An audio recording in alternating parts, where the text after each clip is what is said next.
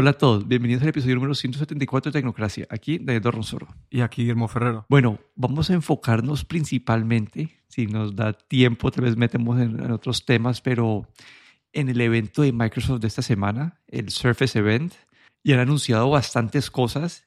Y quería preguntarte, pues para arrancar, ¿cuál fue el, por dónde arrancamos? ¿Qué fue lo que más te interesante te pareció a vos? A ver, eh, si tengo que pensar lo más interesante para mí, pues eh, eh, fue el, Surface Duo 2, ¿no? Eh, esta nueva encarnación o, nuevo, nueva versión de ese teléfono de doble pantalla eh, plegable. Que había, que anunció Microsoft, creo que fue el año pasado. Y bueno, y tuvo, tuvo bastantes críticas. primero porque creo que se anunció hace dos, años ya y, llegó el año pasado. Llegó tarde Llegó con un procesador un poco lento, llegó con unas cámaras que no, que no estaban a la altura de lo que, estaba en, lo que había ya en el mercado. Y bueno, fue criticado bastante. Y bueno, eh, parece que Microsoft no, no tira la toalla, ¿no? Y ha vuelto a sacar una nueva iteración de este Surface Duo, en este caso el Surface Duo 2, eh, y ha intentado corregir esas cosas ¿no? que se habían criticado en la versión anterior. Pues vemos eh, primero un procesador, un Snapdragon 888 con 5G, ¿vale? El modelo anterior creo que solo estaba dotado de 4G. Y creo que uno de los cambios más eh, significativos ha sido la cámara, ¿no? Esto había sido bastante criticado, tenía una, creo que son una sola cámara, bastante no muy buena. Y ahora lo que han hecho han añadido tres cámaras en, en, la parte trasera, un sistema de triple cámara, eh, pues el, la, el gran angular, el super gran angular y el zoom, ¿no? Lo que viene siendo ahora casi un estándar. Y, y, bueno, él sigue teniendo esta pantalla dual, eh, eh, cada una de ellas a, de bueno, en total entre las dos 8.3 pulgadas, las dos a 90 hercios de refresco. Y luego tiene un, un, pequeño, bueno, tiene un detalle y es que cuando está cerrado por el lado de, de la bisagra, eh, como se deja entrever ahí como una línea que sirve para notificaciones de mensajes, llamadas, ¿no? Que también había sido criticado, ¿no? Que cuando estaba cerrado el teléfono no podías ver notificaciones ni nada y con esta, con esta digamos, esta pequeña abertura en, en, la bisagra, pues se dejan ver, o, tiene ahí una línea de notificaciones, una barra de notificaciones que es bastante útil.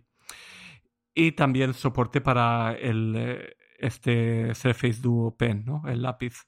Y así, eso es en general, y yo lo, si, si tengo que criticar algo de este nuevo modelo, es ese, esa cámara que sale ¿no? hacia afuera, ¿no? Y que no deja que el teléfono se pueda doblar completamente. Entonces, ¿qué pasa aquí? Que el modelo anterior sí que se doblaba completamente, ¿no? Y se convertía como una tablet. Eh, y, lo podías, bueno, eh, tenía esa parte de, doblado cerrado o abrirlo completamente, ¿no? 360 grados.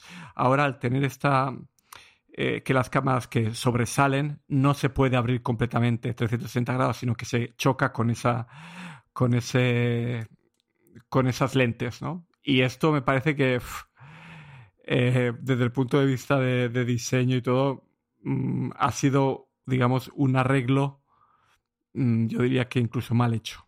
Pero bueno, eh, ofrece pues unas cámaras ya que están más, más a la par con lo que tenemos hoy en día, bueno, y, y lo actualiza, ¿no? No sé a ti qué te ha parecido, pero bueno, esos son, eso han sido mis impresiones, ¿no? De lo que he visto. No, súper alineado. Como que muchos de, los, de las críticas que tuvo el año pasado eh, las corrigieron. El procesador, el tiempo, sigue costando 1.500 dólares.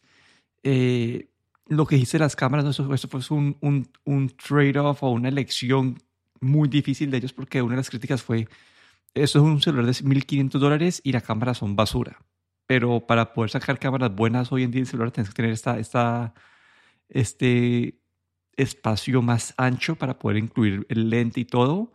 Entonces tenían que, listo, o para este dispositivo se espera tener una buena cámara, entonces te tocaría hacer eso. Entonces quedan, quedaron ahí en el aire, como dijiste vos, como una solución a medias que no, no es, sí, no, no es una solución completa, pero por ahora está bien. Lo que a mí me sigue molestando es que todavía tienen las, los, los besos súper grandes. Todavía parece un celular de como, no sé, tipo iPhone 8, como con esas, como, sí, esos besos enormes. Sí, esos bordes arriba y abajo, sí.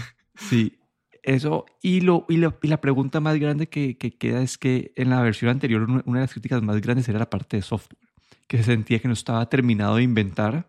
Entonces toca esperar a ver este Tengo que esperar a ver las reseñas a ver cómo han mejorado el software, porque ya con el procesador, con todo el resto de cambios, debería elevar la, la experiencia bastante. Y no sé, quiero esperar. A mí este concepto de tener estas pantallas, doble pantalla me parece interesante, como te permite tener estas pantallas de vidrio y no ser estas pantallas doblables que se pueden fallar, que tienen este crease en la mitad, que no puedes como escribir bien. Entonces me parece un, un trade-off interesante para hacer en cuanto al diseño, pero que ver si la utilidad o si la está, está ahí. Pero de, de acuerdo con vos, creo que fue de los más interesantes del, del, del evento. Sí, ahí, como dices tú, el, el diseño de las pantallas queda un poco, parece ser un poco eh, retro, digamos, con esa barra arriba y abajo, ¿no? De, de, tipo el iPhone 6, ¿no? Pero, pero bueno, ahí han, han, intentado, habrá que ver, como dices tú, el software si está realmente optimizado. En algún preview que he visto, dicen que sí, que, que por lo menos las aplicaciones que vienen de Microsoft sí que están optimizadas mucho mejor para esta doble pantalla, pero bueno, habrá que ver también las otras aplicaciones eh, si realmente hacen uso de esta doble pantalla como toca o no. Pero bueno, habrá, habrá que esperar a las, a las reviews, de verdad. Bueno, ahorita saltemos ya la línea de computadores. Arranquemos por la Surface Go 3, que la verdad esto fue una actualización como de, specs y ya no, no, no le vi nada así grande. ¿Vos qué pensaste de este? Sí, eh, simplemente esa actualización de creo que a, a un Intel de, décima generación, pero nada más, no tenía, no tenía nada más eh, así que resaltar. Sí, y está acá para notar para la audiencia, este computador sigue siendo para un nicho muy específico. Es como, es casi como tener, ni siquiera, es como, es como un, como un iPad mini en cuanto a potencia para los usuarios Windows, no sé cómo escribirlo, pero es como este computador que está enfocado más que todo en portabilidad y no tanto en, eh, en nada más. Es más que todo, la portabilidad es el, el, el factor número uno de este dispositivo. Claro, es, es, sí, es como una competencia los iPads. Eh, empieza, creo que el precio empieza en 399 dólares, pues eh, está ahí para, para eso, para competir con la gente que quiere una tableta tipo iPad, pero no quiere entrar en el ecosistema de Apple, ¿no? Sí, eso creo que es. Ahí obviamente tengo que empezar a ver Sí, sino que los procesadores son procesadores muy, muy limitados. Entonces, sí, a mí, a mí este me parece el concepto interesante. Me acuerdo a, a, tener un iPad, como que me, si vos ves hasta el teclado y todo, como que es como tener una experiencia de iPad. Y este lo, lo, lo actualizaron una de décima generación, pero son procesadores también todavía. El dual core i3 de décima generación, pues ya está, está viejito. Pero sí, para este nicho creo que si ya estás metido en este nicho, como que no, ese, no es tu, ese no es tu problema principal. Si es lo que estás buscando ahí. Después, la versión 8 del Surface Pro. Esta de acá me pareció un cambio un poco más interesante, ya que han adoptado como, la, como el diseño que tenía el Surface Pro X, que este fue el, computador ARM de ellos que mencionamos hace, creo que fue el año pasado, que lo anunciaron pero lo que han hecho es, eh, le han chiquitado los bordes a, a este computador nuevo. Eh, el teclado le han integrado eh, un, un, guardador de, de, lápiz dentro del teclado y, y le han mejorado los specs, como que ya pues le han mejorado el procesador y pero no sé, no, no sé qué más hay. Es, es un, un cambio de diseño adaptándose a la, a la, línea nueva de ellos del, del Surface Pro X y SpecBump. No sé. Sí, ah, yo a mí este, lo que me ha dado la sensación es como es la competencia del iPad Pro de, de 12.9 pulgadas. No sé, es como es eh, un eh, una es bueno un híbrido, tableta híbrida eh, con un procesador potente, configuraciones este hasta el Core i7 luego con, con creo que son 8 GB de RAM, hasta 32 GB de RAM y hasta un, un terabyte de, de almacenamiento. Y, y bueno, eh, ese rediseño con los bordes más delgados, pues... Eh, y, y, también este puerto, le han añadido un puerto Thunderbolt versión 4, que claro, con todo lo que supone en, en aumento de velocidad. Y también eh, lo que estuve leyendo también es que soporta Dolby Vision, que bueno, esto es como HDR. Y, y no sé, me parecía que, todo estaba como apuntando a la competencia de ese iPad Pro, el, grande, el iPad Pro grande con este, esta pantalla micro, eh, micro LED que, lanzaron este año. Pero bueno, claro, aquí esto siempre estamos hablando pues que es un Windows, es un Windows, Intel Windows, con lo que todo lo que supone, pues sobre todo para la gente que está en el, en el ecosistema de Windows, ¿no? O que trabaja trabaja en el trabajo tiene, tiene computadores Windows. Entonces, para esa gente, pues eh, esto es, eh, digamos, eh, un, digamos, un tablet para productividad. Sí, no, me parece, en cuanto a esta línea de evolución de Microsoft con el Surface, me parece un buen upgrade.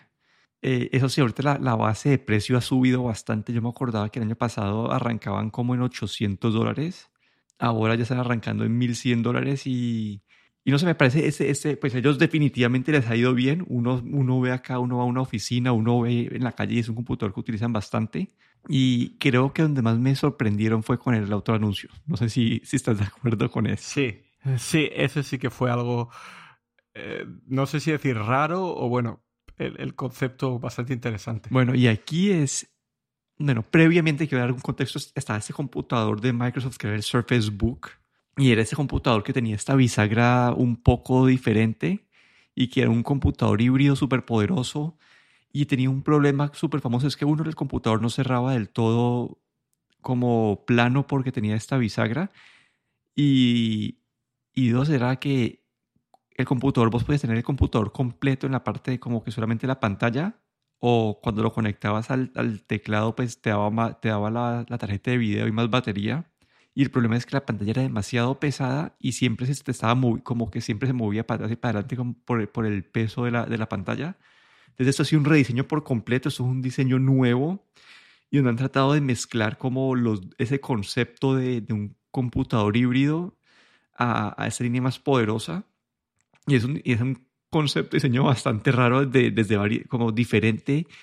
Me, me gusta es como en la parte de abajo son como dos escalones, como que está la, la, base y después un poco más arriba está donde está el teclado. Y esta pantalla lo que puede hacer es que la podés como, no sé cómo, esa pantalla tiene como un kickstand integrado que puedes como que adelantar y moverla al frente del teclado y ponerla casi que completamente plana para dibujar entonces, en vez de ser estos computadores 360 que hay que puedes voltear la pantalla hacia el otro lado del, del, laptop, aquí la, acá lo que haces es tapar el teclado y, y puedes utilizar esa superficie. No sé, me ha el, diseño bastante bonito, innovador. Y más, y más que todo es que también tiene pues eh, tarjeta, de, de, tarjeta de video discreta, es decir, que no, no es de esas integradas de, de Intel entonces me parece un súper diseño, la pantalla súper bonita, eh, son 14.4 pulgadas que me parece un buen, un buen punto intermedio entre los de 13 y los de 15 pulgadas. Entonces, no sé, me, me ha parecido un, muy, un anuncio muy interesante. Sí, aquí sí, me pongo otra vez a, a, mencionar a Apple, parece que esto es como se han adelantado a lo que va a ser el MacBook Pro, ¿no? Ellos han sacado aquí su eh, Surface Laptop Studio, es digamos como su computadora Pro que además de eh, cuando está, digamos, en modo laptop normal, se parece mucho a un MacBook Pro, todo hay que decirlo, a mí me sorprendió. Eh, cuando se, esa pantalla se, eh, como se, se pone en modo tableta, una especie de modo tableta gigante, monstruosa, bueno, es, tiene, tiene esa capa, bueno, es, tiene ese, ese diseño que puedes utilizar como tableta para escribir directamente. Eh, me parece, eh, la idea es muy innovadora. Eh, es la primera versión que vemos de este tipo de, de híbrido. Creo que, claro, al ser la primera versión, pues tiene ahí algunas cosillas que creo que tendrán que refinar. Pero bueno, es, es todo lo que un, digamos, un pro eh, pediría de un laptop, ¿no? Tiene una pantalla, como has dicho tú, con, tarjeta gráfica NVIDIA dedicada con 4 GB de, de video RAM. Tiene procesadores eh, de i5 y 7 hasta 32 GB de RAM, hasta 2 terabytes de, de disco. Eh, Thunderbolt 4.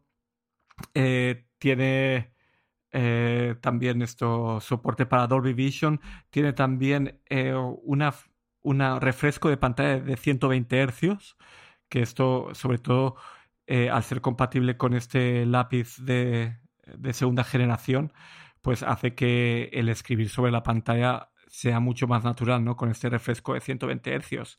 Este lápiz, este Slim Pen 2, hay que decir también que Ah, incorpora un feedback háptico, esto haptic feedback. Eh, básicamente cuando escribes, el lápiz eh, tiene un pequeño temblor que hace que se sienta como si eh, el lápiz estuviese, digamos, desplazándose sobre el papel, ¿no? Que debe ser interesante cómo será la experiencia, ¿no? Pero tiene este, este pequeño detalle, ¿no? Para hacer la experiencia de dibujar sobre la pantalla mucho mejor. Y, bueno, está, yo creo que eso está muy enfocado eh, a diseñadores gráficos, eh, a gente que necesita esa potencia extra, ¿no? De esa gráfica dedicada. Y eh, el concepto me parece muy interesante. lo que el diseño es, es un ordenador bastante grueso, como has dicho tú, que tiene ahí como una base y encima de esa base tiene como otra parte que sobresale, ¿no? Eh, es un poco raro, digamos. Y, yo creo que, bueno, mm, es el primer diseño, yo creo que eh, vamos a ver cómo esto evoluciona, ¿no? Pero la verdad es que es muy interesante. Esto ha sido un poco sorpresa y de hecho en la presentación lo hicieron así, eh, un poco quisieron hacer algo así como un poco informal, este, el, este, ¿cómo se llama? Ahora no recuerdo el nombre del, del, del de este de esta persona que, que hizo la presentación, pero se fue detrás ¿Será de... que es Panos Panay o no? Sí, sí, sí, él se fue detrás de las cámaras, cogió el computador de alguien que se suponía que estaba allí como ayudando en la producción del vídeo, ¿no? Hizo como un show bastante curioso, pero básicamente como para decir que este, de este ordenador es de, para profesionales, ¿no? Que quieren esa potencia gráfica y... La verdad es que muy interesante. Eso sí, eh, un precio de, que empieza en, 1.599 dólares. Esto no es, eh, digamos, eh, un precio para gente a pie, ¿no? Se va un poco ya a lo que es a la parte pro. Pero bueno, yo aquí veo como el inicio de algo, ¿no? Que Microsoft como va iterando cada año. Yo creo que esto, esto tiene buena pinta. Sí, quería mencionar un par de detalles extras uno es el trackpad. Han cambiado el trackpad a que sea eh, estos de Force Touch como los de Apple. Y eso te permite que... No, yo no había caído en cuenta de eso en la parte de diseño, pero al ser el Force Touch puede ser mucho más versátil donde como la gente hace el clic y todo esto, porque en el, en el uno físico depende de donde estés haciendo como el contra, no, es la palabra, pero donde estás haciendo como el contrapeso o donde estás haciendo clic, entonces está mucha más versatilidad y me da, me da, curiosidad de cómo va a ser la experiencia con los trackpads, porque una ventaja que tiene Apple por encima del mundo Windows es eh, con los trackpads de los, de los laptops. Y la otra parte a mencionar es que hay un poco de descontento con la selección de procesador. Dicen que, este, que es, el, es la línea H de procesadores de, de Intel, que no es de los ni de los superpoderosos que están en un desktop más o menos, ni es de los, de los ultra portátiles que, que no consumen tanto. Entonces está, quedaron un descontento porque dicen que había mejores opciones para, creo que uno de los, uno de los eh, AMD, unos Ryzen como 5, dicen que había más potencia con ese mismo tipo de, de, de uso de, energía. Entonces, claro, ahí con ese descontento y quiero ver los benchmarks y todo eso cuando salgan porque si dicen que puede que se esté, para el precio que estás pagando, puede que se quede un poco corto el computador en cuanto al desempeño. Sí, ahí sí que, porque parece que está más destinado a esa gente creativa y claro, es, eso puede, puede restarle.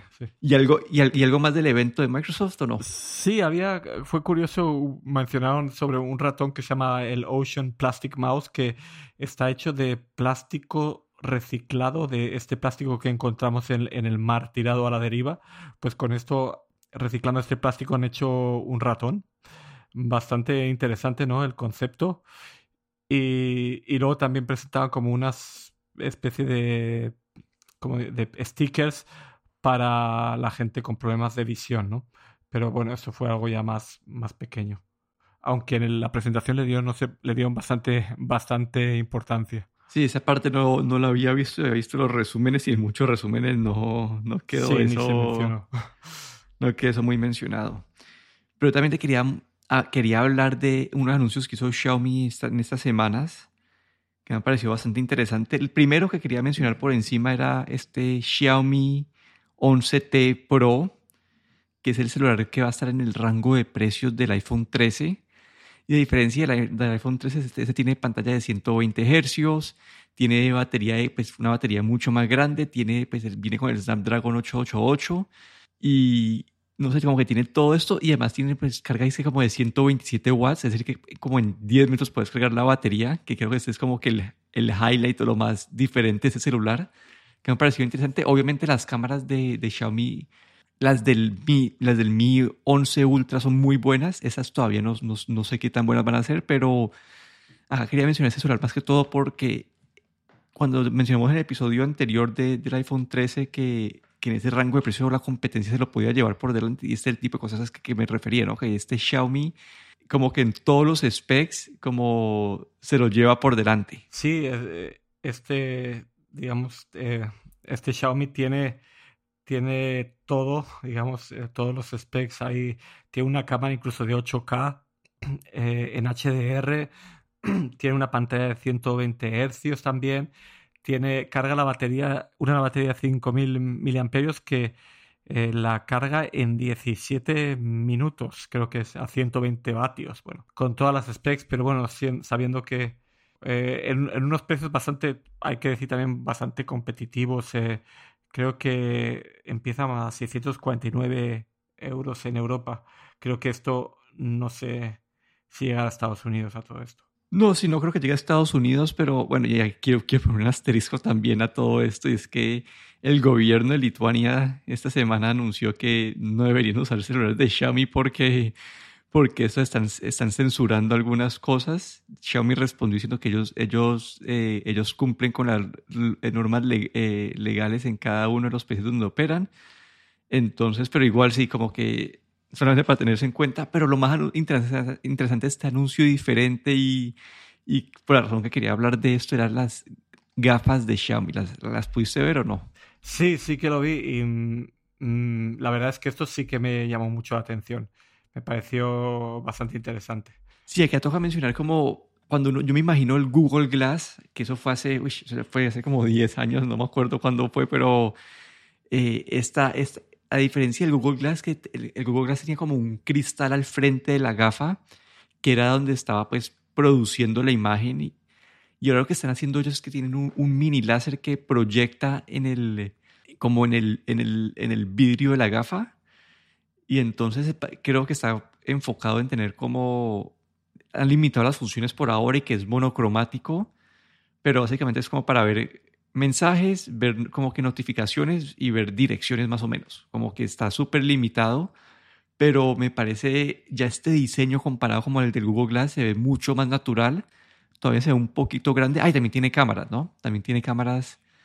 Y, y no sé, me parece que una, una dirección interesante como tener este, este display como siempre ahí y de una forma que, pues, medio natural. No sé, ¿qué, qué pensaste vos? La verdad es que me, me llamó mucho la atención, ¿no? Eh, sobre todo porque el concepto es un, buen concepto, como todos los que hemos visto de esas gafas, pero es, es, más realista que otros conceptos que hemos visto que son mucho más futuristas y de lo que va, lo que puede ser en el futuro. Pero esas gafas se, se digamos que son más realistas, ¿no? Tiene una pantalla monocromo, eh, como no es no tienes un, digamos, una pantalla en color ni nada, es como eh, con la tecnología que hay hoy en día, pues eh, lo que podría, lo que, lo que son o lo que pueden ser unas gafas inteligentes. La verdad es que yo creo que se han querido adelantar y sacar un producto que realmente eh, funcione, ¿no? Que la experiencia con la tecnología de hoy en día sea, sea buena y sea realista, ¿no? Y te, principalmente, pues, para notificaciones, sobre todo, que se, como has dicho tú, como se proyectan en, en lo que es el vidrio de las gafas o del y, y bueno, es, es como el, el tener eso, el tenerlo delante, ¿no? Siempre visible. Y luego tiene esas cámaras que básicamente puedes utilizar para grabar o hacer fotos y esto para ver el resultado lo ves directamente en el teléfono, no, no en las gafas, ¿no? La verdad es que pareció, eh, digamos, una buena manera de, de, empezar, ¿no? Con estas gafas, algo más realista de, no demasiado pretencioso. Sí, y me parece un mejor concepto que el de Facebook. ¿Sí viste las Facebook Glasses? Sí, eso también lo vi, sí, esto me pareció. Sí, el de Facebook Glasses sí es, literalmente es una, son unas gafas con cámara. Este sí no, no van más allá de, de, ponerte un, un, heads-up display ni nada así, sino que simplemente son unas gafas con cámara y son, la hicieron con Ray-Ban y, y en fin, se conecta, pues, se conecta a tu celular pero, pero sí, como que este, este de Xiaomi me pareció interesante y, me, y quiero ver como que qué va a pasar con este concepto, a ver si después de que Google falló hace como 10 años con, con, los Google, con el Google Glass, a ver qué pasa ahora con estos conceptos de, de gafas inteligentes. Sí, lo de Facebook justamente se coincidió también eh, con ray eh, claro, eh, esto va destinado más como a como al más a la gente como, eh, digamos, incluso entretenimiento, ¿no? Básicamente para hacer fotos y grabar vídeo. Eh, lo que lo de Facebook me da un poco de, no sé si decir miedo, ¿no? Ya el Facebook ya te controla bastante y con la gafa ya pues te controla hasta lo que ves, ¿no? me pareció, no sé, no, no, me, no me pareció muy interesante, pero bueno, es... Eh, Facebook también está intentando entrar ahí. Sí, pero bueno, este, este fue nuestro resumen del evento de Microsoft y otras cosas que han pasado en semanas recientes. Aquí me despido. Daniel Dorronsoro en Twitter en arroba de Dorron. Y aquí Guillermo Ferrero en Twitter arroba galletero.